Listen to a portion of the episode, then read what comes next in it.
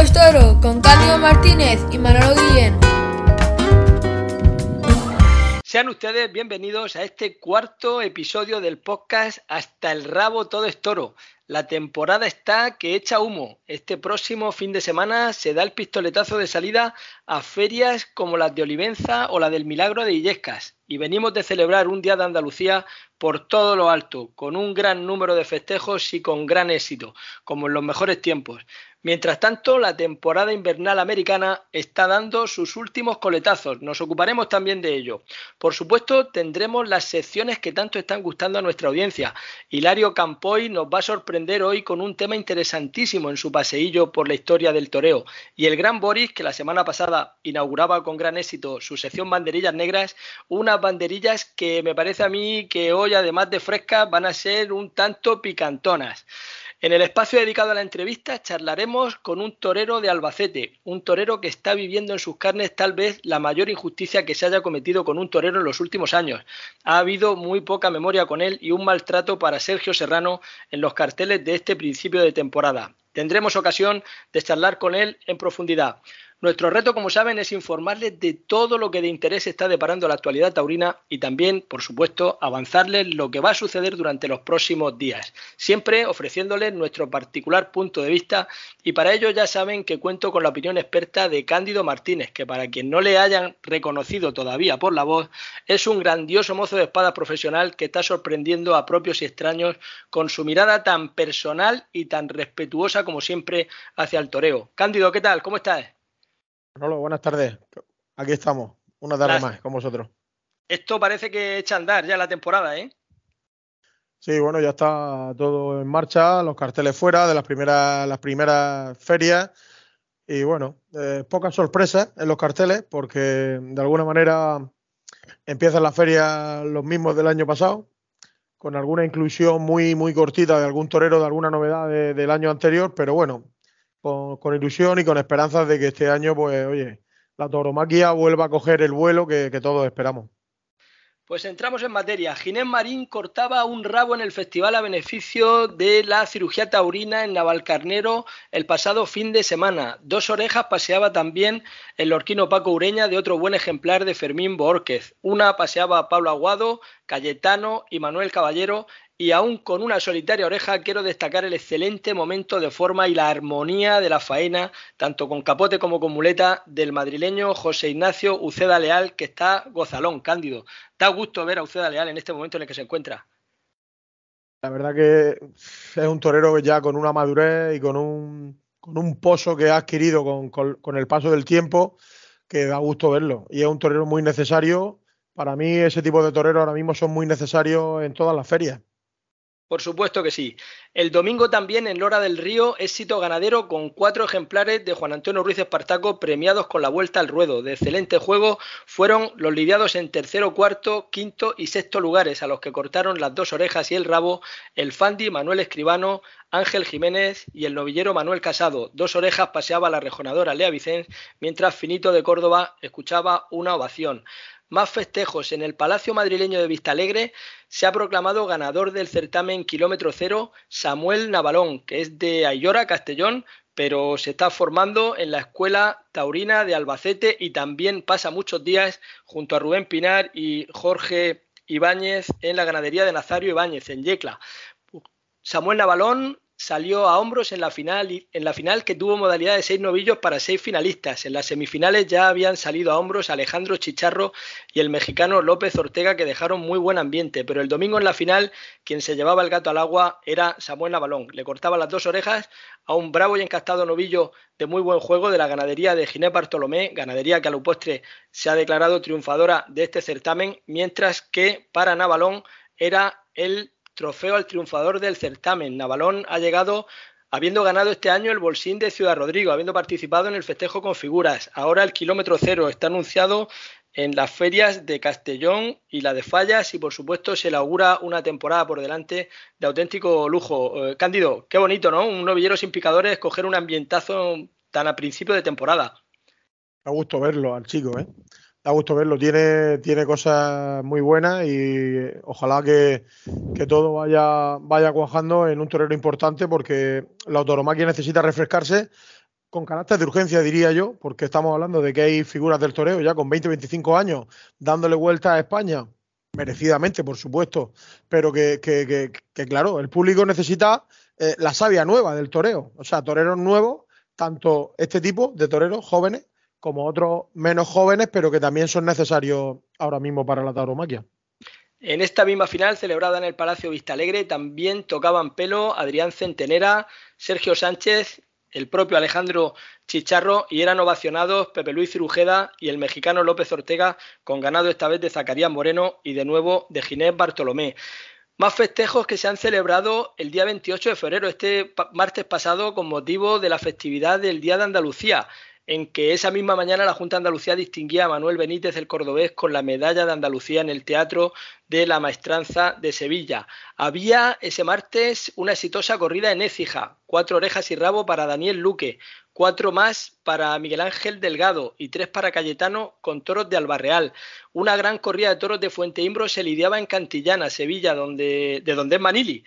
Rafael Serna cortaba cuatro orejas y un rabo, tres para Lama de Góngora, dos para Borja Jiménez y un festejo en el que los tres toreros salían por la puerta grande. En la provincia de Cádiz, en Villamartín, con toros de José Luis Sánchez y Sánchez, cortaban dos orejas Alejandro Morilla y otras dos Salvador Barberán, mientras paseaba una oreja Luis Sánchez Zambrano.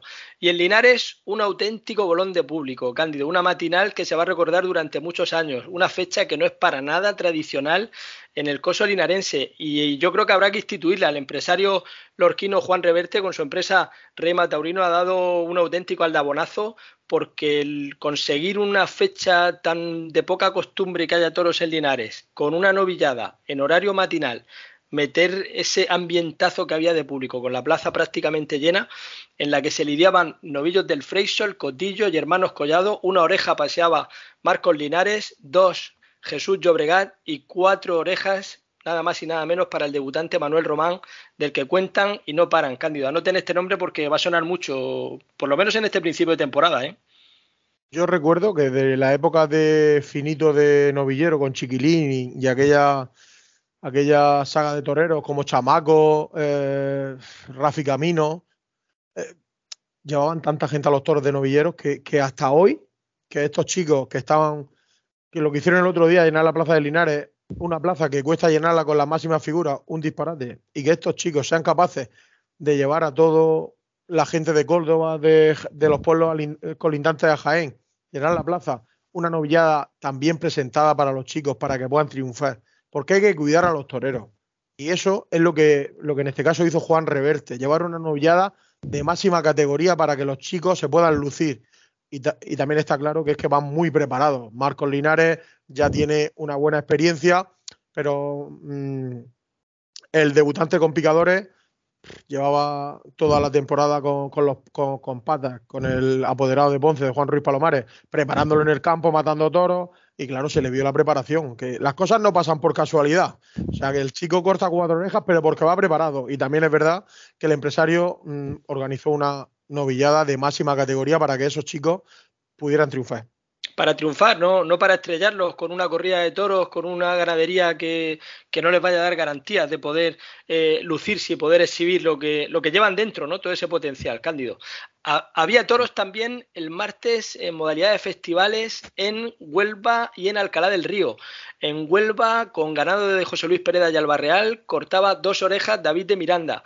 Una oreja paseaba José Antonio Morante de la Puebla y eran ovacionados Juan Ortega, Pablo Aguado y Andrés Romero, mientras que escuchaba palmas tras tres avisos el novillero García Palacios. En el Festival de Alcalá del Río, con novillos de hermanos Espósito y Soto de la Fuente, Lalo de María, que es apoderado por José Antonio Campuzano, cortaba dos orejas y rabo, dos orejas para Javier Castaño, Octavio Chacón, García Corbacho y Núñez de Molina, y por delante el más veterano del cartel, Víctor Puerto, que era silenciado. Y cerramos la jornada del Día de Andalucía con la corrida de rejones en Atarfe, donde hubo puerta grande para la terna y donde el triunfador numérico era Sebastián Fernández, que cortaba tres orejas, mientras dos por coleta Top por Rejonador iban para Andy Cartagena y Lea Vicens, donde se lidiaron toros de Santa Teresa y Couto de Fornilos, Cándido. Y en América, eh, a pesar de que estábamos terminando febrero y ahora ya estamos comenzando el mes de marzo, pues todavía se siguen celebrando festejos. Eh, en León, en México, triunfaban el Zapata y Arturo Macías. Eh, se consumaba la reaparición del payo tras el grave percance que comentábamos aquí hace unas semanas con esa fractura del tabique nasal que a punto estuvo de, costarle daños en el, en el ojo. Eh, en Morelia, Joselito Adame salía a hombros tras cortar tres orejas, mientras Diego Silvetti y Luis David Adame, que es apoderado por Víctor López Caparrós paseaban una oreja. También había toros en Mérida, donde Diego Ventura ponía brocha la temporada americana cortando dos orejas a un toro de marrón. Actuaba con una fractura en el peroné, de la que, bueno, llegó a la plaza andando con muletas. Eh, después de este festejo eh, ya ha vuelto para España y, bueno, pues está calentando motores porque este fin de semana ya actúa en eh, los festejos de Olivenza. En ese festejo saltaba de espontáneo Michelito, el matador de origen francés, eh, y era invitado a visitar la cárcel Cándido. Eh, qué cosas más raras pasan en el toreo, ¿no? Un torero que, le están dando toros y demás, pues que, saltará de espontáneo. Bueno, la verdad que está teniendo pocas posibilidades de poder demostrar pues su profesión en, en, una plaza. Y bueno, los toreros llegan a un momento que quizás por, por estar mal aconsejados o por querer torear y no poder, nunca se sabe, ¿no? El motivo. Pero a los toreros hay que tratarlos con un respeto distinto a, como trataron a Michelito el otro día, porque un torero es una persona especial y cuando un torero salta al ruedo, en este caso no salta a faltar el respeto al compañero ni a nadie, salta como a reivindicar que quiere torear y a pedir un puesto, porque en la empresa no se lo dan y de alguna manera, pues lo quiere hacer de ese modo, que no es el más correcto, pero a veces toda la vida en el toreo ha pasado, ¿no? Que han saltado espontáneos matadores de toros que no se le han hecho caso en los despachos. Pues así es. Eh, y españoles que siguen en, México, lo mismo que, Diego Ventura. Antonio Ferrera salía a hombros en la Plaza Nuevo Progreso de Guadalajara. Debió acompañarle Diego San Román, pero no pudo salir a hombros por recibir una cornada en el escroto al entrar a matar a su primero. Héctor Gutiérrez tuvo que conformarse con una vuelta al ruedo y se lidiaban toros de Pozo Hondo. Esaú Fernández cortaba un rabo en Río Grande, Zacatecas, México, y Sergio Flores le acompañaba en la salida a hombros con toros de Arturo Gilio. Y la malagueña Maripaz Vega daba una vuelta al ruedo en Caldereita Jiménez también en México, en un toro de regalo de la ganadería de Magdalena González. Accidentado este festejo en el que el matador José Daniel Ayala sufría un traumatismo cráneoencefálico con conmoción cerebral, con hemorragia y edema cerebral, además de guince cervical y lumbar. Vamos, quedó absolutamente inconsciente en el ruedo. El susto debió ser de órdago y esperemos que pueda recuperarse satisfactoriamente. Nuestro ánimo y nuestra fuerza para todos los toreros, pero en especial para este, en este caso, que ha caído herido José Daniel Ayala. Un abrazo y pronta recuperación. Y en Perú, Fernando Tendero era ovacionado en Muchapampa. Mataba toros de diferentes ganaderías de la zona. Allá en Perú hay un torero español que se ha hecho un espléndido hueco en los carteles y disfruta de un sitio especial, Cándido. Eh, no es un torero español que va a Perú para torear unas corridas y volver, sino que se ha instalado allí. Es Emilio Serna, es español, es murciano y tiene muchísimo mérito el haberse labrado ese camino como figura consolidada en tierras peruanas. Yo creo que mm, ojalá que esté más pronto que tarde el que Emilio, que ya es un torero veterano, pues tenga ocasión también de, poder disfrutar al menos de alguna mínima oportunidad, de un mínimo aliento en España. ¿no? Qué pena que ese torero no se le haya dado la oportunidad de entrar en eventos o festejos como la Copa Chenel o incluso que tenga su oportunidad de, poder confirmar alternativa en, en la Plaza de Toros de las Ventas, por ejemplo. Yo creo que no sería descabellado. Es un tío que está muy preparado además.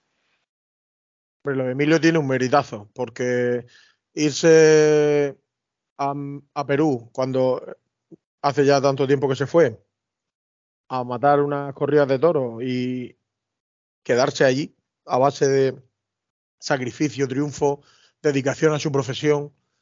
Y bueno, aquí en España le está costando trabajo entrar, eh, está luchando mucho. Es verdad, lo de la Copa Chanel lo hemos comentado nosotros fuera del programa. Y las normas que ponen, no sé si a veces son acertadas o no, pero sí que está claro que este tipo de toreros son los que tienen que entrar en la Copa Chenet. Estos tipos de toreros. Un torero que está anunciado en la Feria de San Isidro no pinta nada en la Copa Chenet. Tenemos que darle oportunidades a toreros que no están teniendo oportunidades. Porque el caso de Emilio es que es muy injusto. Es decir, estoy haciendo méritos para poder torear en España porque estoy triunfando en Perú ya muchos años y que te cueste tanto trabajo.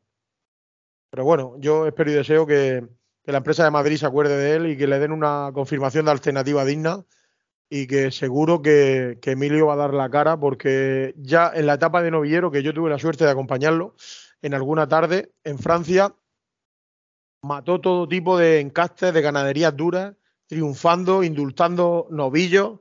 De hecho, su alternativa la toma en Francia y, y es una pena que, que, en Francia no se le haya repetido eh, ya de matador de toros porque tanto en Bifecensac como en Chatuguená como eh, en muchos sitios donde, donde de novillero triunfó, eh, es de auténtico derecho y de justicia que, a Emilio se le hubiera repetido. Y por supuesto en Murcia, ¿no? Que recuerdo que la última novillada que, torea en la feria de Murcia, un novillo le pega una cornada y creo que no ha vuelto a vestirse en la Plaza de Toros de Murcia. Entonces, pues ese tipo de cosas son las injusticias del toreo que a veces no entendemos por qué, ¿no? Porque te podrá gustar más el corte, menos, pero hay que respetar muchísimo a los toreros que se visten de, verdad, como digo, y toreros como Emilio merecen, merecen un respeto en esta profesión. Y bueno, y las mínimas oportunidades que le han dado, en España hace eh, dos otoños, toreó, por ejemplo, en Yecla, en la región de Murcia, y dio una tarde de toros de, estar en maestro, con dos toros que no eran ni fáciles ni excesivamente complicados, pero tuvo el mérito de sacarles partido y de triunfar con ellos. Y después, eh, si te he visto, no me acuerdo. La verdad que es, es una pena. Pasamos página, le deseamos toda la suerte a Emilio, que va a volver a torear, eh, va a retomar temporada en tierras peruanas allá por el mes de finales del mes de abril, tiene programado.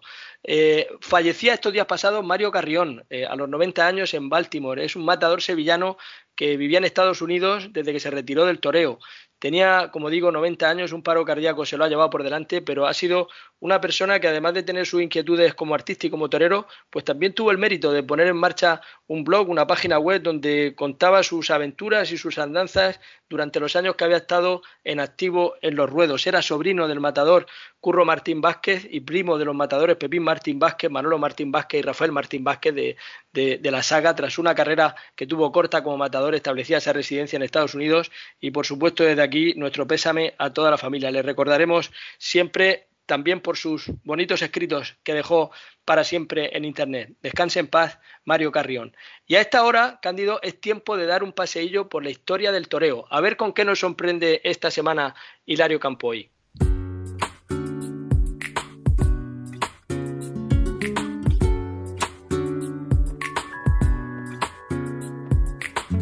¿Qué tal, Manolo Cándido oyentes?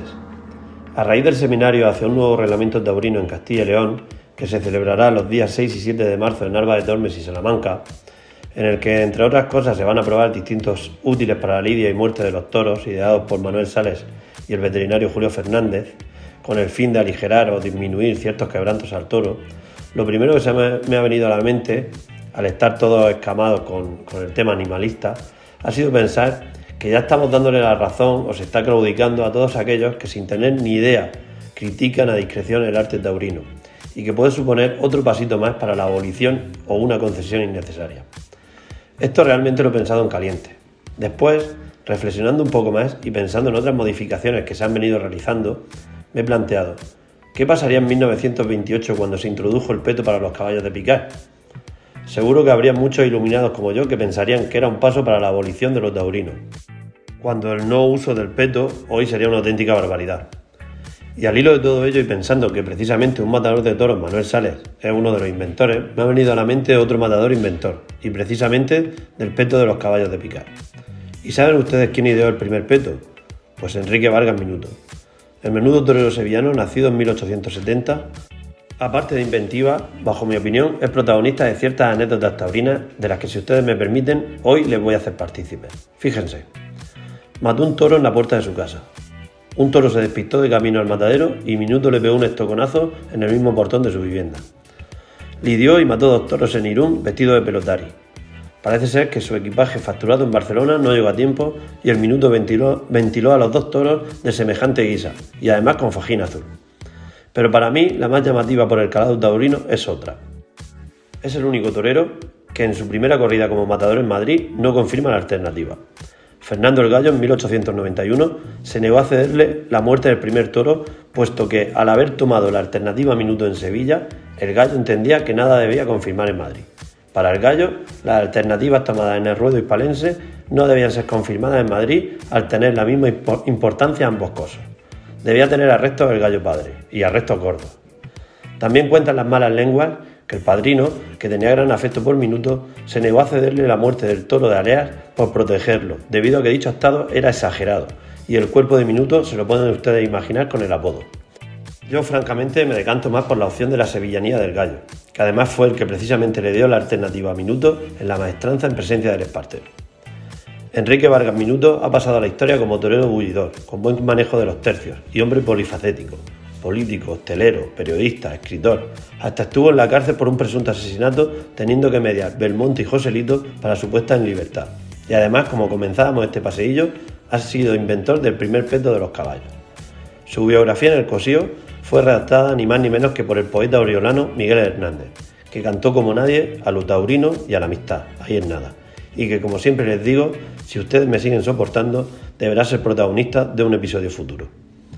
Señoras y señores, tomen nota y hasta el próximo paseillo. Tomamos nota, Hilario, tomamos nota, claro que sí, como hacía el celebérrimo Juncal, soberbiamente interpretado en la serie por el actor, por el gran actor Paco Raval. En efecto, Cándido, como anticipaba Hilario, en los próximos días se va a llevar a cabo un experimento a puerta cerrada, pero ante un reducido público que va a estar compuesto por veterinarios, profesionales, aficionados de reconocido prestigio y prensa especializada que va a tener lugar en la Plaza de Toros Cubierta de Alma de Tormes, en Salamanca. Allí se van a poner a prueba los nuevos útiles y trebejos de torear que están tratando de hacer evolucionar el matador retirado valenciano Manolo Sales y el prestigioso veterinario Julio Fernández Sanz. Ambos hacen una muy buena pareja, son dos incansables estudiosos del tema y pretenden mostrar los beneficios de las nuevas pullas, los nuevos arpones, de las banderillas y los estoques, con una funcionalidad que puede suponer un cambio muy importante y sobre todo un salto hacia adelante para el futuro de la fiesta. Tanto Manolo Sales como Julio Fernández no pretenden variar la esencia de la fiesta, pero sí van a pretender dotarla de una mayor eficiencia y sobre todo evitar lesiones innecesarias eh, que en ocasiones fortuitamente sufren los toros durante su lidia. En próximas semanas conoceremos de primera mano, eh, nos lo va a contar el propio Julio, ya nos lo ha prometido, que va a comparecer ante los oyentes de Hasta el Rabo Todo es Toro y nos contará las valoraciones, las reflexiones, las conclusiones de esta prueba experimental que viene precedida de numerosos ensayos en el campo con animales y en esta ocasión, en jornadas del día 6, el próximo lunes, van a contar con la prueba a cargo del matador Morante de la Puebla, Domingo López Chávez y Pedro El Capea, que van a dar lidia y muerte a seis toros de ganaderías como las de Antonio Bañuelo, Valdellán, Castillejo de Huebra, Francisco Galache, Montalvo y Domingo Hernández. Este acontecimiento se encuadra en un seminario taurino organizado por la Junta de Castilla y León y como digo va a tener lugar este próximo lunes 6 de marzo. Vamos a estar muy pendientes de qué es la repercusión que pueda tener esta prueba y si al final las conclusiones son satisfactorias o no. Esperemos que sí, porque cualquier evolución es bienvenida, aunque los retos son grandes, Cándido. Al final, cuando se habla de la puya, cuando se habla de banderillas, cuando se habla de eh, cómo puede quedar el toro para que se ponga el torero después delante, en qué condiciones, más aromado, menos, siempre genera suspicacia. Ya lo pasó en su día cuando se instauró, por ejemplo, el, al caballo de picar el peto, como bien comentaba Hilario eh, en su paseillo, ¿no? Entonces, mm, hay que llevar cuidado porque la evolución puede ser favorable, siempre genera esas inquietudes y bueno, sobre todo al final hay que tener en cuenta que delante de los toros se ponen, se ponen personas humanas. Hombre, siempre que sea para mejorar eh, la tauromaquia, pues es bienvenido, ¿no? Eh, Manolo Sales ya hace unos años inició con una espada y un descabello, que sobre todo las espadas, cuando entraban, pues duraba menos el toro para, para, que de alguna manera hubiera menos padecimiento a la hora de morir y tal. Y ahora, pues, tema de las banderillas o de las pullas, también hay que ver que, oye, el torero es el que debe de medir el castigo al toro, porque hay toros que necesitan dos puyazos, tres puyazos, hay toros que necesitan un puyazo, de alguna manera, eh, pero lo que está claro que también hay que darle una puya para que el picador se pueda defender. Pues estamos hablando de un animal salvaje de un toro con cuatro o cinco años. Los banderilleros no pueden coger una banderilla y no tener, porque el banderillero se tiene que apoyar en los palos para salir de la cara del toro. Entonces, de alguna manera, tienen que tener una seguridad para poder eh, realizar su profesión con un poco de, oye, aunque de verdad ellos van a cuerpo descubierto cuando hacen la suerte, pero de alguna manera cuando, cuando tengan los palos en la mano tienen que tener una seguridad de que cuando claven puedan salir con, con, cierta, con cierta seguridad, como digo. Yo me consta, porque conozco de primera mano el trabajo de, de, Julio Fernández Sanz y de Manolo Sales, y me consta que velan por la seguridad y la integridad de quien se pone delante del toro y también por evitar lesiones innecesarias que a veces se producen y él con sus estudios eh, ha profundizado, ha estado viendo canales de los toros, cómo le lesionan los arpones de las banderillas, incluso de la divisa, eh, incluso del estoque de descabellar, del verduguillo, así como de, por supuesto, la puya. Veremos en qué queda todo esto. Eh, esperemos que pueda ser satisfactorio y que siempre, siempre, siempre suponga un salto hacia adelante de la fiesta de los toros, de su integración con la sociedad y, por supuesto, sin perder nunca su esencia y su integridad. Y ahora eh, vamos a dar la bienvenida al gran Boris Burillo y su sección que se está convirtiendo en el sector más duro y radical y exigente de este podcast. Vamos a ver, Cándido, de qué trata hoy el gran Boris. Bienvenido, Boris.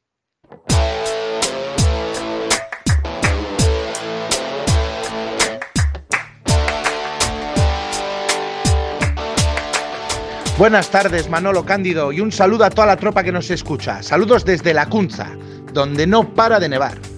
Venga ya. Una vez digerido esto de que nos hayan quitado el Movistar Plus Toros, qué dolor. Os pienso decir una cosa, una cosa que pasó. ¿Sabéis que en tiempos de Molés hubo una recogida de firmas para que se pudiera poner sonido ambiente en vez de oír a los comentaristas? ¿Eh? ¿Y sabéis por qué se pidió eso? Pues porque en demasiadas veces lo que estábamos viendo por la tele no se correspondía con lo que decían los que retransmitían. Manda narices, ¿eh? Y lo estábamos viendo. Pues Molés se fue en el 2016. ¿Qué os parece? ¿Los que vinieron detrás lo hicieron mejor? ¿Eh? Porque... Vamos a ver. ¿Creéis que un espadazo de Rocarrey, que es uno de los mejores estoqueadores de la actualidad, se ha de valorar igual que un julipié? ¿No estaría bien enseñar las diferencias? Y decir por qué uno es un espadazo y el otro un navajazo. ¿Eh? Más, está con Morante el elegante. Esas Verónicas suyas ganando terreno al toro. Son iguales que las Verónicas dadas por dos artistas en Valdemorillo de paso atrás, todas muy estéticas. Pero son iguales. ¿No deberían en la tele explicar la diferencia? Porque la I grande y a la última, otro ejemplo, venga. Para no ser pesado, ¿eh? ¿Cuántas veces habéis visto un toro que es un poquito encastadito, pero el torero no puede con él y de repente el pobre toro es un marrajo, un barrabás, Satanás, Belcebú? Y puede ocurrir que el torero no le pueda al toro, porque un torero no es Superman, aunque pensemos que sí, casi siempre los aficionados. En fin, voy a acabar. ¿Qué os gustaría que hiciera David Casas? ¿Seguir la línea de los anteriores o ser didáctico? Decir lo que ocurre y por qué, sin ser cruel, ¿eh? Que no hace falta hacer daño a nadie, pero sí decir la verdad, demonios, sobre todo para los que pagan por ver. Bueno, venga, ahí queda eso, ¿eh? Cándido Manolo y a toda la tropa. Saludos desde el norte. Qué fresquito. Un abrazo.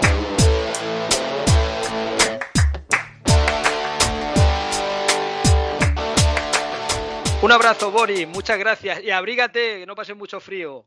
Tiene mucho peligro este Boris Cándido. Ha puesto las cartas sobre la mesa después del cierre del canal Toro de Movistar, que de alguna manera ahora recae la responsabilidad en los comentaristas de Juan Toro, al frente del cual estará David Casas, que lo hizo muy muy bien a lo largo de su dilatada trayectoria, primero en vía digital, luego en el Canal Plus y también, por supuesto, durante su etapa en Movistar qué pena del cierre del canal Toro. Yo hubo un momento, Cándido, en el que, iluso de mí, pensé que todavía podía llegarse a un acuerdo entre las dos plataformas para convivir, como ocurre en el caso del fútbol entre Movistar y Dazón. Eh, y llegó un momento en el que, por las conversaciones y lo que se traducía, eh, lo que se revelaba de esas conversaciones, parecía que en un momento podían haber llegado a un acuerdo, pero al final, al final no ha sido así y el próximo 23 de marzo el canal Toro va, va a echar el cierre definitivamente. Es una verdadera pena, Cándido. Hombre, yo creo que si no han llegado a un acuerdo, yo creo que ha sido porque el canal Toro no ha querido, ¿eh? porque en ningún momento eh, la empresa, oye, también necesita su respeto. La empresa, tanto eh, la empresa y sobre todo también los espectadores que han pagado el canal Toro durante tantos años y no se ha pensado en ello en ningún momento. Han pensado en sus intereses. igual que cuando eh, deja de retransmitir las corridas, no piensan en el aficionado. Todo el mundo pidió que no se fuera Molet, les daba igual. Cuando no quieren que siga David Casas, todo el mundo pide por qué se va David Casas, pues, y nadie da una explicación al respecto. Con esto no quiero decir que los profesionales que hayan venido después no, no lo hayan hecho bien. Por supuesto que lo han hecho bien, muy bien. Pero hay profesionales que, marcan un antes y un después en un, en un, canal tan específico como el taurino, ¿vale? Entonces yo creo que, los profesionales, estos que ya no estaban, como David Casa o el maestro Molés, le han dado una categoría al toreo. En ese sentido que, claro, luego igualarlo o estar a la altura de, esos profesionales ha sido muy complicado.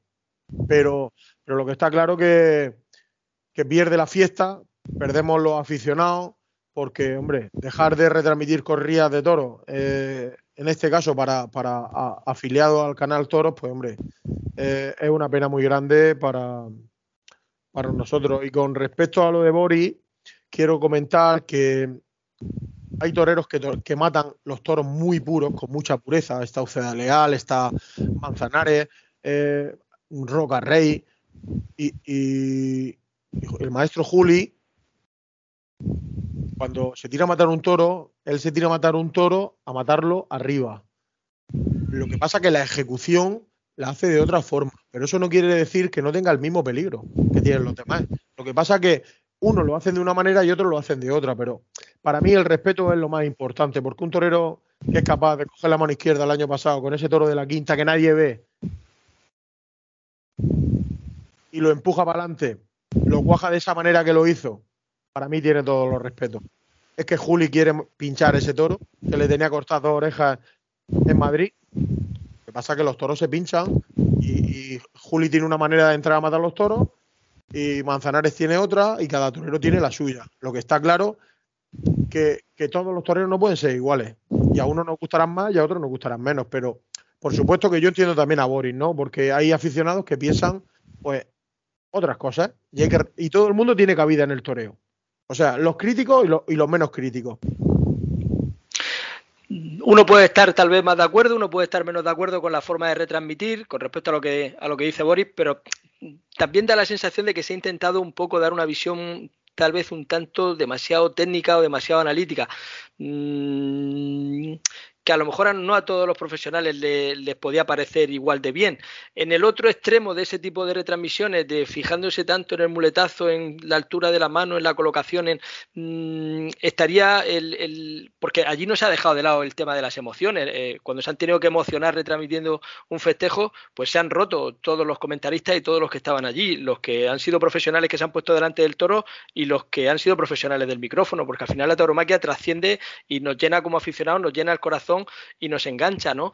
En el otro extremo estaría tal vez eh, un tipo de retransmisiones que estaría más cerca de lo que querría o habría pretendido en su día eh, el faraón de camas, Curro Romero, que decía que el público que más le gustaba era el público del tenis, porque estaba en silencio, ¿no? O sea, el, tema de que en una retransmisión eh, a través de televisión del tenis hay silencio mientras que está la pelota en juego y solamente se habla en los tiempos muertos. Tal vez, quizá, buscar el acomodo entre medias. Lo que está claro es que aquí todo el mundo lo hace con la mejor de las voluntades y por unas cosas o por otras, al final el canal Toros ha quedado cerrado. Este jueves 2 de marzo se va a presentar oficialmente en rueda de prensa ante los medios de comunicación en el madrileño Hotel Wellington esta plataforma, nueva plataforma que irrumpe en el panorama taurino, eh, One Toro, y se van a conocer los planes oficiales eh, de One Toro para Valencia, para Sevilla, para Madrid, para el resto de temporada.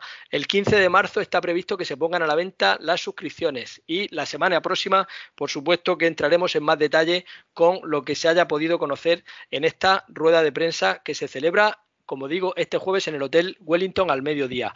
Otras noticias nacionales, pues eh, precisamente hablando de la Plaza de Toros de las Ventas, con el incremento de abonos, aun considerando el hecho de que se van a televisar 14 festejos de la Feria de San Isidro en abierto a través de las cámaras de Telemadrid, retransmisiones compartidas con Juan Toro, pero que van a llegar por la señal de Telemadrid a través de televisión digital terrestre, a través de la TDT, a todos los hogares de la comunidad madrileña. Pues a pesar de ese reto, el abono de la Plaza de Toros de las Ventas para la Feria de San Isidro, según ha informado la empresa Plaza 1, ha observado un aumento muy sustancial con respecto al número de abonados de la pasada edición. En concreto, han aumentado en 1.467 las localidades abonadas, alcanzando un total de 15.503, lo que supone un aumento de más del 10% con respecto a la temporada del 2022. Además del incremento de abonados, las ventas va a contar con un tramo previo a San Isidro en la que va a parecer recuperar, que las ventas recupera ese terreno como plaza de temporada. Eh, va a haber carteles variados con confirmaciones de alternativa, presentaciones, desafíos ganaderos y concursos de ganadería. Ya se conocen los carteles y han caído muy bien por su variedad y por la oportunidad que va a dar a diferentes matadores y novilleros. Cándido, en Valladolid, eh, un vecino eh, denunció a otro que estaba toreando de salón en un parque sin molestarle a nadie y le enviaron dos coches de patrulla de la policía con cinco agentes, eh, al parecer para detenerlo. Menos mal que los agentes eh, lo que hicieron fue eh, desearle suerte a este aficionado práctico y le permitieron que siguiera dando pases al viento porque la verdad es que no estaba haciendo ningún mal a nadie, ni por supuesto era nadie conflictivo, ni ningún tarado, ni nadie, lo único que estaba desarrollando pues su pasión o su afición de manera pues que era en un lugar público como podía ser eh, ese parque. El aficionado práctico se llama Eduardo Benito Martín y ha aireado esta noticia a través de las redes sociales. Vivimos en un mundo de locos, Cándido. La policía lo que tenía que haber hecho, al que llamó para denunciar al chico, a ver si lo lleva detenido. Y a ver que hubiera pasado la noche en el calabozo, porque estamos mm, no respetando los principios de España. Y España está por encima de todo, de colores, de partidos políticos, de hombres, mujeres. Señores, nos estamos volviendo locos. Las cosas hay que tomarlas con normalidad. Los niños antes jugaban al toro en la calle. Y ahora ve a un niño jugar al toro, bueno, y parece que ve un extraterrestre. Y eso no puede ser. Ayer estuve en el sastre con Antonio eh, encargando unas muletas para el próximo festejo que tenemos y había un montón de muletas cortadas pequeñitas para niños. Y, la verdad que qué bonito que es ver a un niño con una muleta pequeñita toreando. Al final, ese tipo de cosas no se pueden perder. Es que eso es lo bonito del toreo, lo bonito de cuando hay una clase práctica de salón, eh, ve a los niños que quieren ser toreros, a cambio de nada.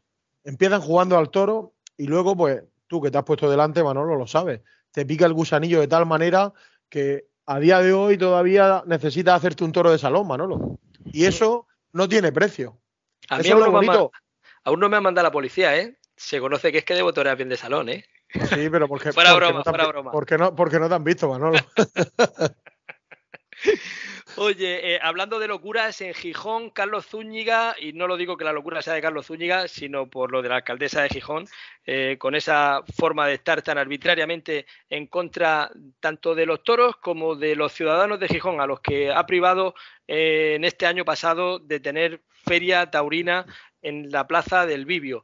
Eh, pues Zúñiga ha prometido dar toros en Gijón si hay un cambio político en el ayuntamiento. El Bibio lleva cerrado más de un año por la decisión de la señora alcaldesa y a ver si toman nota los electores, los votantes y obran en consecuencia en las urnas ahora que se aproximan las elecciones municipales y por fin impera la cordura y impera también la libertad eh, de expresión y la libertad de empresa en Gijón. Es el propio Carlos Zúñiga, hijo, quien ha dado a conocer eh, en estos días pasados el cartel tan fuerte para la corrida de toros que ha programado en el día de San Fernando, 30 de mayo, en la plaza de Aranjuez. Allí van a actuar Morante de la Puebla, Julián López el Juli y Andrés Roca Rey con toros de Núñez del Cubillo. Organiza Circuitos Taurinas, Circuitos Taurinos, que es Carlos Zúñiga, hijos. Y también hay nuevos carteles para Morante. Según información de Rosario Pérez en ABC, Morante va a torear en la próxima Feria de Córdoba junto a Juan Ortega y Andrés Roca Rey. Será el día 20 de mayo. Hablando de Morante, eh, pues se convertía el pasado fin de semana junto a Isabel Díaz Ayuso, la presidenta de la Comunidad de Madrid, en el, los grandes ausentes en la gran gala nacional del toreo organizada por la Real Federación Taurina de España que concedía sus galardones anuales. En cambio, sí comparecía Morante de la Puebla en Salamanca para recoger los premios de su feria.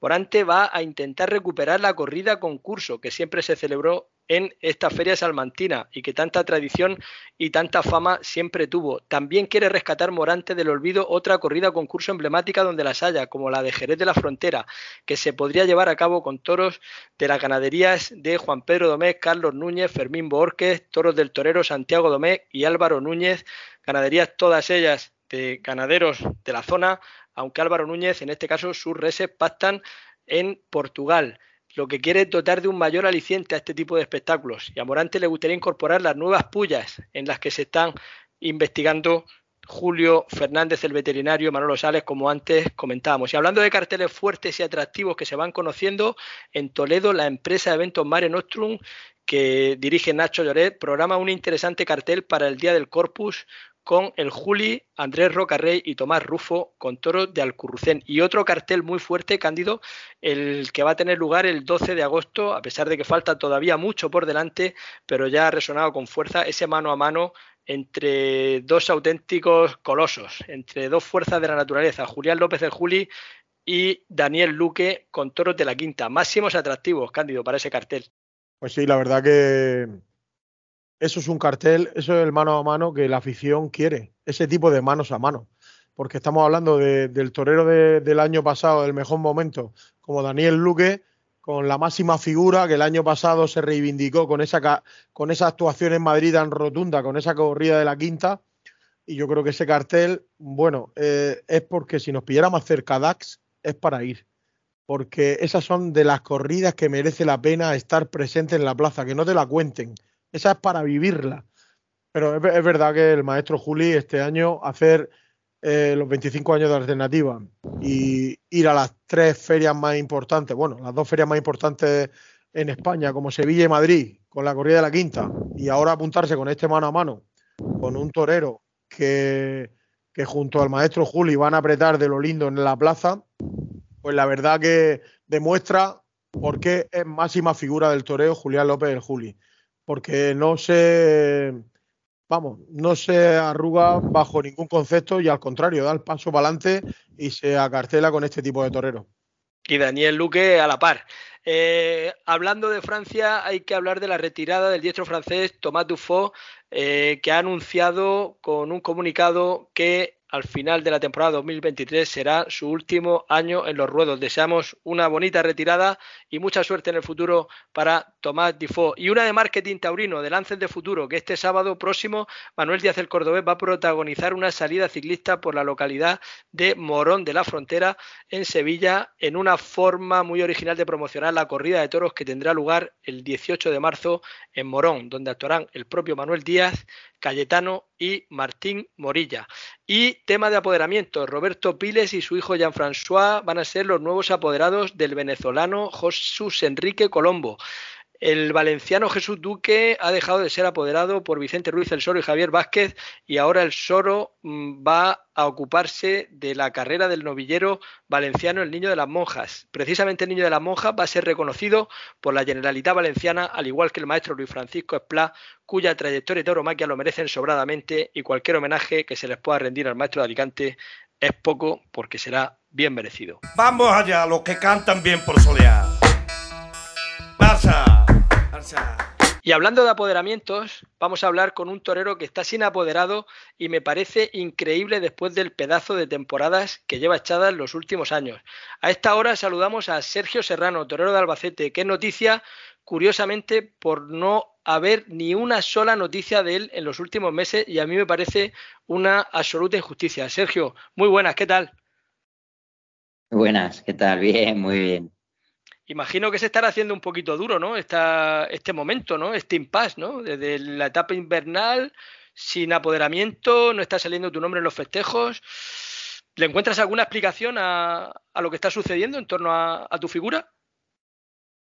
No, tampoco me, asusto. Simplemente forma parte de, cómo está todo, de, cómo está actualmente la fiesta y, bueno, estoy tranquilo, la verdad no tengo, podría, podría sonar raro el decir, pero es verdad, estoy tranquilo, estoy con, los deberes hechos, con los años detrás de, mi aguante y de mi sacrificio y de lo único que he tenido ha sido mi, afición y, la gente que ha estado detrás de mí, evidentemente.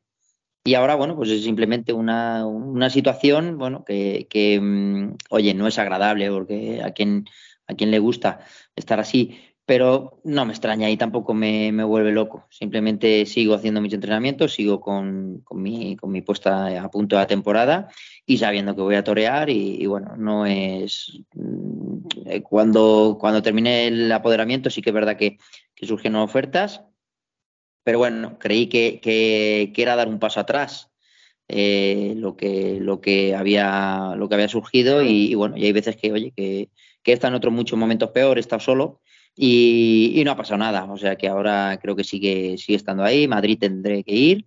Y, y, bueno, y en mi lucha, o sea que no me, no me preocupa, de verdad, no me, no me vuelvo loco. Más vale estar uno tranquilo y, y metido y, confiando mucho en uno mismo. Es que no, no, no encuentro explicación, no sé qué pasa en el toreo, porque eh, analizando y sin ponerte a analizar, eh, simplemente haciendo memoria de aficionado de tus logros recientes, es que el año pasado en la Plaza de Toros de las Ventas fuiste triunfador de la corrida de la prensa. Es que si le mete la espada a ese toro, le corta las dos orejas y sales por la puerta grande en Madrid. Y ahora que sí, salgan.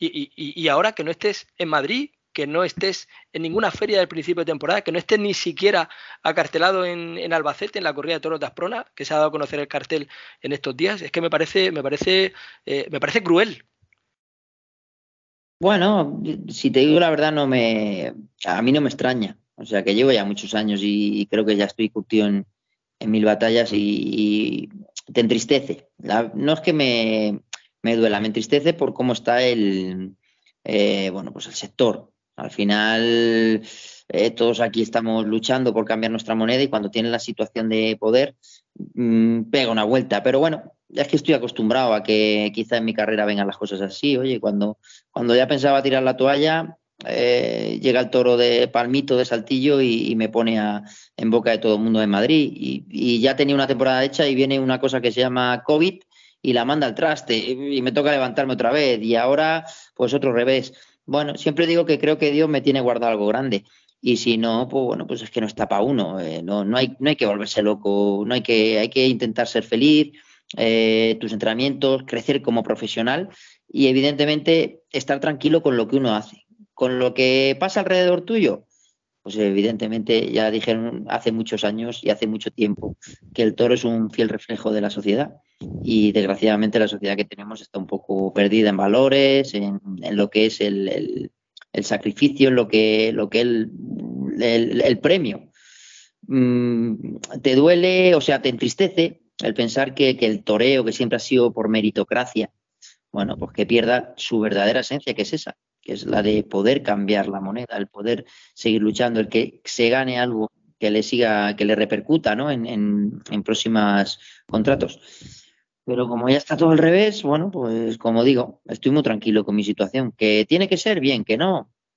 Eh, tengo unas manos valiosísimas, que no se me caen los anillos para trabajar y, y, y, seguir siendo mi marcha, o seguir, seguir haciendo mi marcha, o sea que tampoco me preocupa, la verdad. Pues qué, qué, qué pedazo de, torero eres para tener la, conciencia tan tranquila y la mentalidad tan fría, ¿no? Para, seguir confiando en, en, tus posibilidades y en poder darle la vuelta a un sistema que tengo la sensación que lo único que ha hecho es eh, de alguna manera atacarte. Eh, aunque tú lo veas con, con, los ojos desde la posición tuya de, de, de, la frialdad, de voy a mantenerme, periodo de invierno, mi recuperación. Por cierto, una recuperación que entiendo que habrá tenido que continuar eh, insistiendo en, en, los percances tan duros y tan fuertes que sufriste el año pasado, con esa jornada tan fuerte en Aspeitia, en el gemelo, en aquella larga cambiada que fue realmente espeluznante y que fuiste capaz de reaparecer en un tiempo récord sin que se te notara en absoluto que seguías convaleciente, después en la feria de Albacete, cuando consigues esas dos pedazos de puertas grandes, esos dos pedazos de triunfos de, de, torero recio y de torero que sabe torear y que está dispuesto a dar la cara y a irse a Puerta Gallola y salir de allí con una fractura en el pie y echar la tarde para adelante, joder, Sergio, es que te lanzo el sombrero a, tus pies, eh, pero de verdad que no puedo entender la, la, situación. Estoy francamente cabreado con el sistema. O sea, he llegado a pensar si es que podía haber detrás de todo esto algún complot o algún veto en tu contra para taparte de los carteles, porque cuando vino la pandemia era algo sobrevenido, pero es que esto parece que es algo artificial. No, no, pero es que no hay que pensar, vamos a ver. al final yo creo que, que fallan muchos estamentos en el mundo del toro y cada vez van a fallar más porque esto está cada vez más complicado, hay menos corridas, todo el mundo quiere, quiere, quiere bueno, pues facturar, ¿no? Todo el mundo lo que quiere es, hacer la gavilla. ¿Qué pasa? Que, que, bueno, pues que hay una serie de, componentes que, que, son daños colaterales y que sufrimos otros toreros. No es que vayan contra mí, no es que ocurra, no, hombre. Pensar eso yo creo que, que, al final lo que te hace es quitarte de tu mentalización o de tu, de tu búsqueda, ¿no? Simplemente eh, no entras en el organigrama de, de, poder beneficiarse de ti. Entonces, bueno, pues te toca estar en, un segundo plano.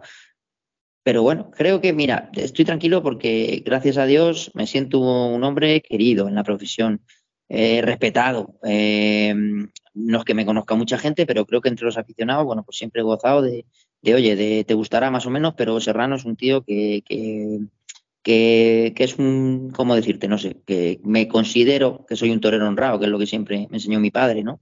Y lo que aprendí, lo que me gustó de, otros toreros y lo que mamé a ser honrado, ¿no? Y, bueno, y al final la vida, pues oye, te pone a cada uno en su sitio. ¿Que se da esto la vuelta? Creo que lo tengo para dar la vuelta. ¿Que estoy en un momento en el que es un pulso? Bien, ¿que me puedo ir al garete? También lo sé. Pero bueno, no me, como digo, no me preocupa, si es que estoy tranquilo y feliz y sé de mi esfuerzo, sé de mi sacrificio y de mis condiciones. Pero es que esto es así, ni puedes estar llorando ni te puedes quejar. Al final lo aceptas y nadie te pone una pistola en la cabeza para estar aquí. Eh, es lo que hay. Me entristece, ¿no? Por mi situación. Y yo sé que al final en un lado en otro navegaré. Creo que me tengo por un tío que, que tengo salidas. Pero me entristece por lo que yo he mamado, por lo que yo creo que es el toreo, por lo que creo que son los estamentos y porque si falta eso estamos ante la problemática de que a lo mejor estamos ante el principio del fin. Y me da mucha pena reconocer esto, y no porque a mí me esté pasando esto, simplemente porque lo miro desde otro punto de vista en otros toreros, otras situaciones, y lo que veo, pues no me gusta. Pero bueno, cada cual, cada palo que aguante su vela. Y con respecto al tema del apoderamiento, que, que tengas que estar luchando solo, eh, bueno, tú eres comercial, a ti, tú, como dices lo de las manos, ¿no? A ti no te duelen prendas, tú te arremangas y, tienes tu trabajo comercial como has tenido que hacer durante todos estos tiempos, porque entre otras cosas eres, eres un ejemplo de resistencia y de superación, ¿no? O sea, es decir, tú vas a cumplir 20 años de alternativa el año que viene, ¿puede ser? 14 eh, este año. Cumples 14 unos pocos. Nada, nada, te estoy, te estoy. Me parecía mucho, pero es que de todas maneras 14 me parece un auténtico disparate. O sea, el tiempo. Da igual, igual 14 que 20, que 25. Lo desgraciadamente es que hay, hay toreros que en situación empiezas a contar contigo, en muchos casos, cuando empiezas a llevar 10, 12 años de alternativa, entonces eres novedad.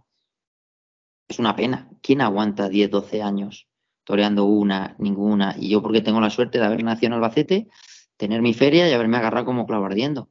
Pero es que hay cantidad de toreros que no son de Albacete, que tienen una feria que a lo mejor apuesta por sus toreros en muchos momentos, que son grandes toreros y a lo mejor viven en un pueblo o en unas, a las afueras de una ciudad y, eso cuesta y mantener eso y tener que trabajar y, oye, haces tu vida, cuando te, te, pones una edad como la mía ya te casas, tienes una familia, tienes que, oye, que tirar para adelante, tienes otra serie de compromisos que hace cualquier otro hombre pero tú lo tienes que compaginar con el toro y es difícil, es difícil explicarle a tu mujer que, lo que ahorras es para luego echarle al coche e irte de tentadero, para, para tu vicio personal, porque al final esto es una cosa espiritual, tienes que tener una compañera y una familia que entienda eso y, no es fácil, al final tú eres torero pero arrastras muchos casos a tu alrededor que, como digo, pues sufren daños colaterales que, que no es grato para ellos. Oye, a ver si es que las empresas no te han llamado porque no sabías que estaban sin apoderado, que estaban de alguna manera todavía o, autogestionando tu carrera o no tenían tu teléfono, ¿no? Eh, eh, porque no habrá sido porque te hayan ofrecido algo que no te haya cuadrado, fechas, dinero, ganadería. Para nada. Yo voy a tajo y, como digo, no, descarto nada siempre y cuando que sean las condiciones meritorias que tiene que tener un torero. Evidentemente, si, oye, si, si me ofrezco a, un sitio y, llega otro compañero que, por circunstancias cree que debe ir de otra manera, pues es que esas cosas, yo con eso no puedo competir. Como digo, estoy tranquilo con, conforme soy y lo que, y lo que hago. Que saldrá el toro y estaré unos días mejor y peor, pues como todo el mundo. Ya decía el maestro Damaso que los toreros, pues tenemos derecho a estar bien y a estar mal. Y al cabo, somos personas.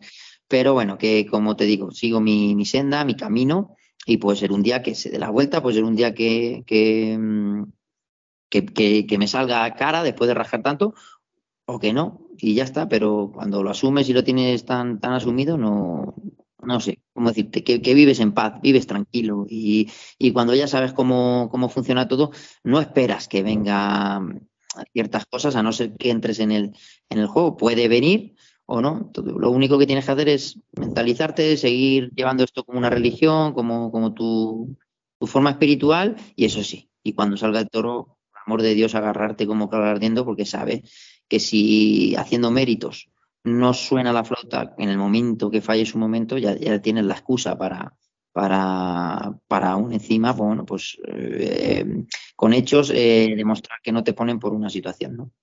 Qué dureza, qué dureza y, y qué manera de encajarlo, ¿no? Más, más admirable por, por tu parte. Sergio, nos está escuchando, eh, hacemos el programa eh, en coordinación, eh, Cándido Martínez, que es mozo de espadas, y aporta siempre una visión muy, muy, pura también de, del toreo, de lo que él ha vivido en todos estos años de profesión. Ha coincidido contigo en algún festejo, aunque no ha ido a tus órdenes, sino con, con otros matadores o con otros novilleros. Y Cándido te va a saludar también. Cándido, aquí tienes a Sergio Serrano. Sergio, buenas noches. Noches, Cándido. Encantado. Bueno, eh, estoy escuchando la entrevista y la verdad que estoy un poquito emocionado porque eh, me duele mucho que toreros que se han entregado en la plaza de la manera que tú lo has hecho estén en esta situación. Aunque sí que es verdad que en estas últimas temporadas estoy convencido que económicamente estarás tranquilo, pero no es justo que lo que te ha ganado en la plaza ahora mismo, pues de alguna manera estén, estén tratando con tanta injusticia, bajo mi punto de vista. También tengo que decir que, por lo que decía Manolo del maestro Damaso, creo que estará muy orgulloso de que haya salido un torero eh, de Albacete como tú, que, que, honre tanto la profesión y que siga esa línea del maestro Damaso, que en su día creo que a muchos toreros de Albacete eh, os llegó muy adentro. Y creo que, que, tú en estos momentos eres el que más lleva esa bandera por cogida de la mano y, y respetándola tanto. Tres pelos del maestro me gustaría tener, pero bueno, sí que es verdad que, que lo admira mucho, que, en su casa me tratan como, como uno más y, y, me llegó tanto y le estoy tan agradecido al maestro y a, y a esa casa que, que evidentemente los valores que, que, el maestro tenía y que inculcaba, pues eran muy similares a, a los que en mi casa yo creo que se han, me, me, han enseñado. Entonces al final, pues el tipo de personas cuando las conoces te llegan aún más y evidentemente pues sí que me, sí que intento muchas veces, me acuerdo del maestro, pero ya quisiera yo, como te digo, tener tres pelos de él. bueno, la verdad que hemos seguido eh, tu carrera eh, muy de cerca, tanto Manolo como yo. Eh, y un día, eh, la ayuda que llevo yo, Juan, el Buscavida, en un tentadero lo de Alicia Chico, al día siguiente, pues me comenta, dice, he visto a un torero jugarse la vida con una vaca fina. Digo, ¿quién ha sido? Dice, Sergio Serrano. Dice Cándido, dice, va a funcionar seguro. Te digo la verdad, eh, son cosas que se palpan, se sienten y, ven a los toreros los momentos que atraviesan, ¿no? Y mi amigo Juan me lo decía de aquella manera, luego el maestro Alfonso Romero te apoderó y, y, empezaste a caminar y tú en la plaza diste motivos para, para ganarte lo que hoy en día pues eres, ¿no? Un torero muy importante bajo mi punto de vista, que con estas dos últimas temporadas de Albacete has consagrado una carrera que espero y deseo que, que, que la tauromaquia te devuelva lo que tú te has entregado a ella. Sí, claro que te lo devuelve, claro que te lo da. O sea, en eso estoy tranquilo, que te da otra serie de valores, otra serie de conocimientos y disfrutas los momentos de, de, de otra manera. Eh, eh, como digo, que es que no hay que volverse loco, que la vida es muy, muy fácil, muy sencilla, que, que, aquí son cuatro cosas básicas de estar en paz con uno mismo, tranquilo, caminar, ya tienes una edad que, que las cosas las ves de otra manera y como digo, cuando salga el toro que no falle, por favor, que, que, siga sin, sin fallar por, por, por, lo que quiero aguantar aquí y, y demostrar y, y, y, cambiar. Pero que bueno, que es muy difícil y es un milagro, ¿no? Como.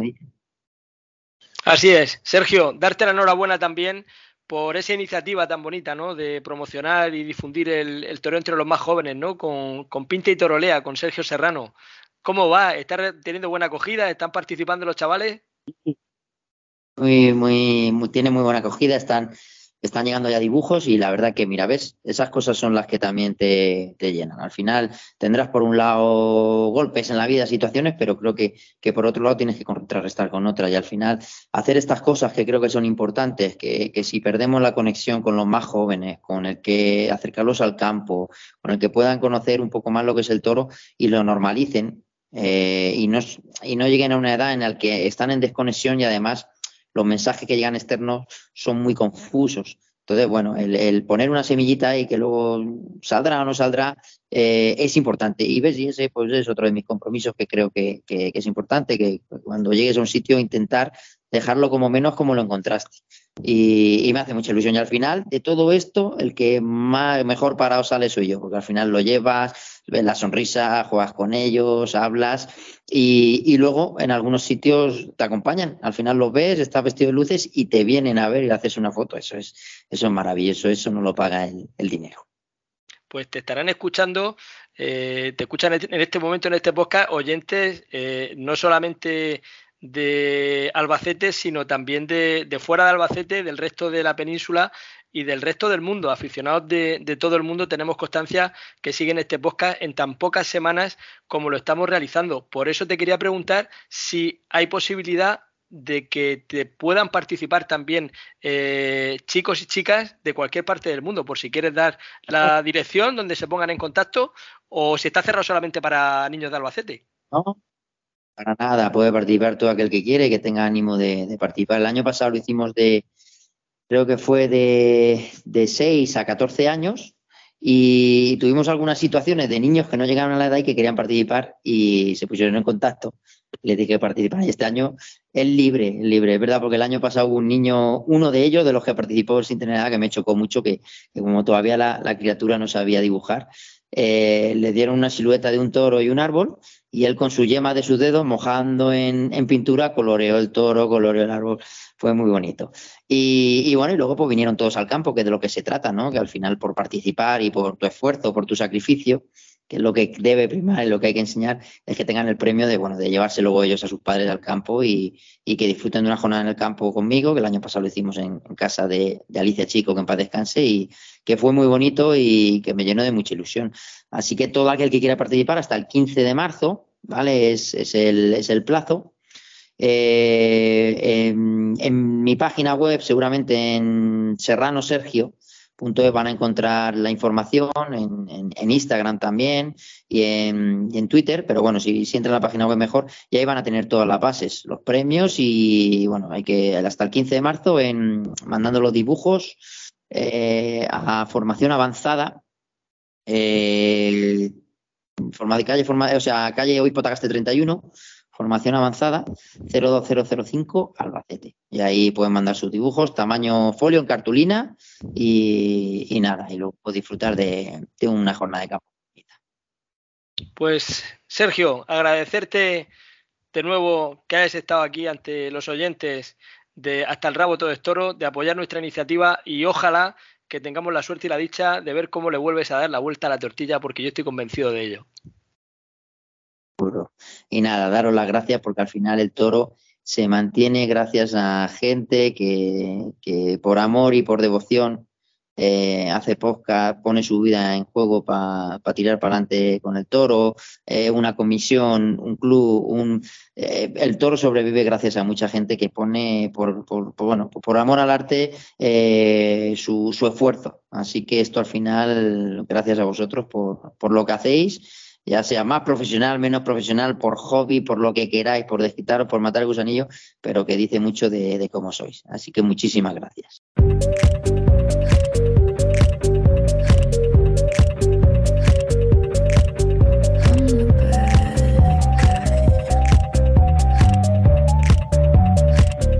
Estás escuchando hasta Rabo Todo Toro. Continuamos ya en la recta final de este espacio abordando, como es obligado, las noticias locales y de la región de Murcia. La Plaza de Toros de Lorca se inaugurará en el mes de septiembre de este año 2023.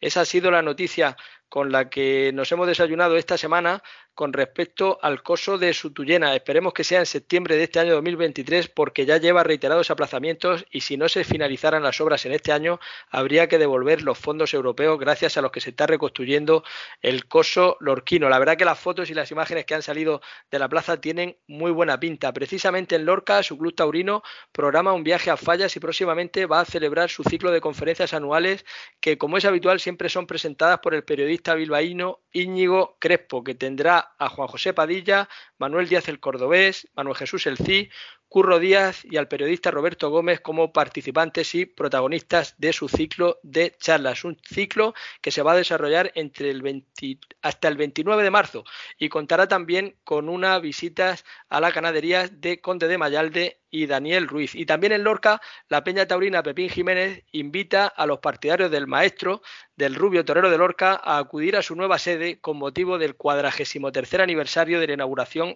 de la Peña. La temporada en la región de Murcia comienza el domingo 5 de marzo. Este domingo en La Palma, en la pedanía cartagenera de La Palma, con toros de Jodar y Ruchena para un festejo de rejones en el que van a actuar Andy Cartagena, Lea Vicens y Guillermo Hermoso de Mendoza. Este viernes la asociación El Quite de Calasparra ha convocado una charla con los retos de la tauromaquia y van a intervenir los ganaderos de Peñajara de Casta Gijona, Raso del Portillo, El Matador, Filiberto Martínez y el novillero Samuel Navalón. Se van sabiendo cosas de la temporada, como por ejemplo que la Feria Francesa de Ceres va a ampliar su feria con una cuarta corrida de toros en la que por fin ha salido un cartel en el que aparece el nombre del murciano Rafael Rubio Rafaelillo. Ojalá que cunda el ejemplo y que el nombre de este bravo torero murciano se vea muy pronto en muchos más carteles como su trayectoria merece. En cuanto a novilleros, el torre el novillero de Torre Pacheco, Víctor Acebo, protagonizaba la semana pasada los martes taurinos del Club Taurino de Murcia. Y hay que hablar también de un apoderado murciano, porque la región de Murcia no solamente tiene toreros, matadores, novilleros, rejonadores, aspirantes, aficionados, periodistas y de todo, sino que también tienen apoderados, eh, como es Óscar Fernández de Calasparra, que se ha hecho cargo de la carrera de un novillero de Sevilla que tiene un gran potencial artístico por delante. Realmente yo creo que tiene una joya en sus manos, como es el sevillano Diego Bastos. No sé si lo has visto, Cándido, a Diego Bastos en los certámenes cuando era novillero de Canal Sur, por ejemplo, que incluso lo llegó a ganar, y los festejos por Andalucía. La verdad que tiene muy, muy buen aire este torero. Yo creo que Oscar lo va, lo va a mover perfectamente por todas las ferias principales de novilleros de España. Eh, el, novillero creo que, va a hacer una temporada importante porque tiene cosas muy, muy bonitas y bueno, espero eso que tenga mucha suerte. Así es. Eh, el nombre coincide con otros eh, novilleros, muy parecido el nombre al de ellos. Yo le he propuesto al bueno de Oscar que incluso barajen comercialmente el poner un apodo. Por ejemplo, no estaría de más eh, que siendo de Constantina, de ese pueblo tan bonito de Sevilla, pues Diego se apodara en los carteles como Constantino. Eh, imagínate, por ejemplo, lo que ha hecho Adrián Salén, que a partir de ahora se está anunciando en los carteles como Adriano. ¿Te imaginas un cartel en el que actuaran Adriano y Constantino? Eh, la verdad que sería algo realmente emotivo y que evocaría eras del pasado de la historia de la humanidad. Y hablando ya en serio, hay que decir que Oscar le está haciendo una magnífica campaña de tentadero y ahora, por ejemplo, pues eh, Diego va a torear este sábado y este domingo en las novilladas que hay en Niebla, en Huelva y en Lora del Río, en Sevilla. Eh, tiene cerrado Cazalla de la Sierra para el 25 de marzo, el 7 de mayo en Écija, el 8 de junio va a hacer su presentación como novillero con picadores en Sevilla, en La Maestranza, el 10 de junio tiene Hinojos eh, en Cuenca y va a ir, si Dios quiere, a las ferias más importantes de novilladas. Tiene hecho en firme la Feria de Santander, la Feria del Pilar de Zaragoza, falta de fecha. La verdad que una temporada realmente ilusionante la que se le presenta. Y este fin de semana pues eh, arranca la Feria de Olivenza en Badajoz con presencia de figuras y matadores, carteles muy interesantes, tres corridas de toros y una novillada. La novillada de este viernes por la tarde, este viernes 3 de marzo, con novillos de Talavante para Carlos Domínguez, Sergio Sánchez y Tristán Barroso, que debutan con picadores. Va a ser retransmitida en directo a partir de las cinco y media de la tarde a través del canal Extremadura Televisión tanto el canal terrestre como su plataforma vía satélite y también, por supuesto, a través de la página web para todos los aficionados que la quieran seguir. El sábado actuarán en Olivenza en jornada vespertina con toros de Domingo Hernández y García Grande, Julián López el Julia, Alejandro Talavante y Emilio de Justo. El domingo por la mañana a las 12 de la mañana con dos toros de María Guiomar Cortés de Moura para Diego Ventura y cuatro toros de Victorino Martín para Antonio Ferrera y el mexicano Leo Valadez. Y por la tarde culminará la Feria de Olivenza con toros de Núñez del Cubillo para José Mario Manzanares, Andrés Rocarrey y Pablo Aguado. El sábado también por televisión se va a ofrecer el festejo que va a tener lugar en la Plaza de Toros de Villaseca de la Sagra, con toros del Conde de Mayalde para Álvaro Lorenzo, Ángel Tellez y el mexicano Isaac Fonseca, que se va a ofrecer a través de Castilla-La Mancha Media.